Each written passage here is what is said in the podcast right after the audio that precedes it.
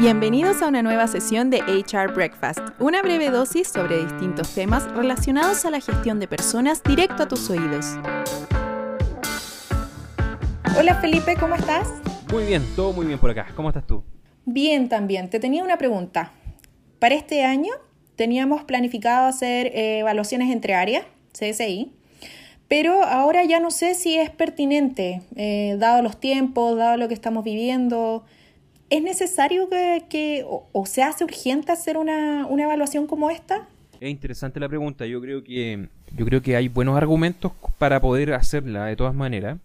Eh, lo primero que te diría es que pasa algo similar a lo que conversamos antes con clima, que tienes que partir de la base que no estamos en un periodo de normalidad y por tanto los resultados que obtengas de una medición como esta no son necesariamente eh, comparables con lo que había anteriormente para los que nos escuchan y que no saben muy bien de qué estamos hablando, hay muchas organizaciones que hacen em, evaluaciones donde un área te cuenta acerca de cómo percibe el servicio que otra área le presta. Por ejemplo, tú puedes ser el, participar en una sucursal de una farmacia y puedes opinar respecto al área de TI, al área de recursos humanos, a cómo la área de logística te presta servicio, etcétera. Y genera una matriz ahí de percepciones que te permite detectar eh, aspectos específicos a mejorar en la relación entre las áreas. Entonces, lo primero que te diría es que, es que claro, no es una situación normal, por tanto el resultado que tú puedas obtener no va a ser inmediatamente comparable con los que puedas tener de, mediciones anteriores.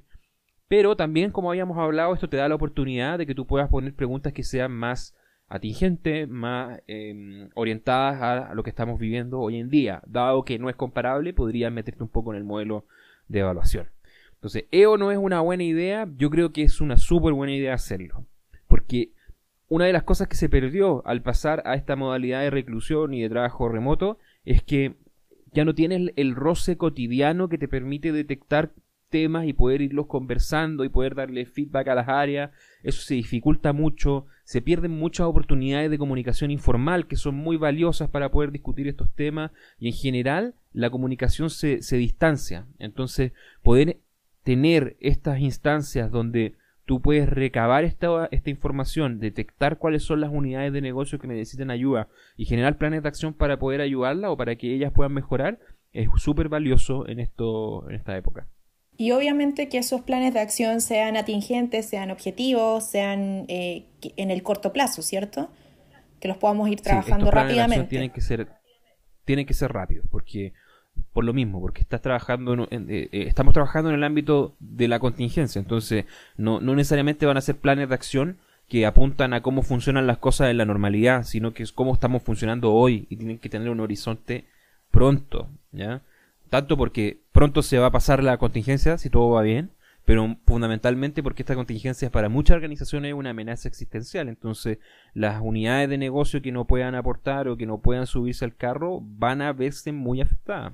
Eso, también, no asustarnos con el posible resultado que esta evaluación o medición nos pueda dar, porque entendemos que la comunicación también se ha visto afectada. Exacto. O sea, no es comparable con lo que hay en la normalidad y los resultados que obtengas tampoco van a ser muy, muy valiosos para el retorno a la normalidad, pero son muy valiosos para entender cómo podemos apoyar hoy el negocio. Y para todas las organizaciones que están con, están con amenazas existenciales por lo que está ocurriendo, es una muy buena idea poder incorporarlo. Ahora que ya desayunaste, déjanos tus comentarios en nuestras redes sociales. Encuéntranos en LinkedIn como Ragni y en Facebook y Twitter como Ragni Oficial.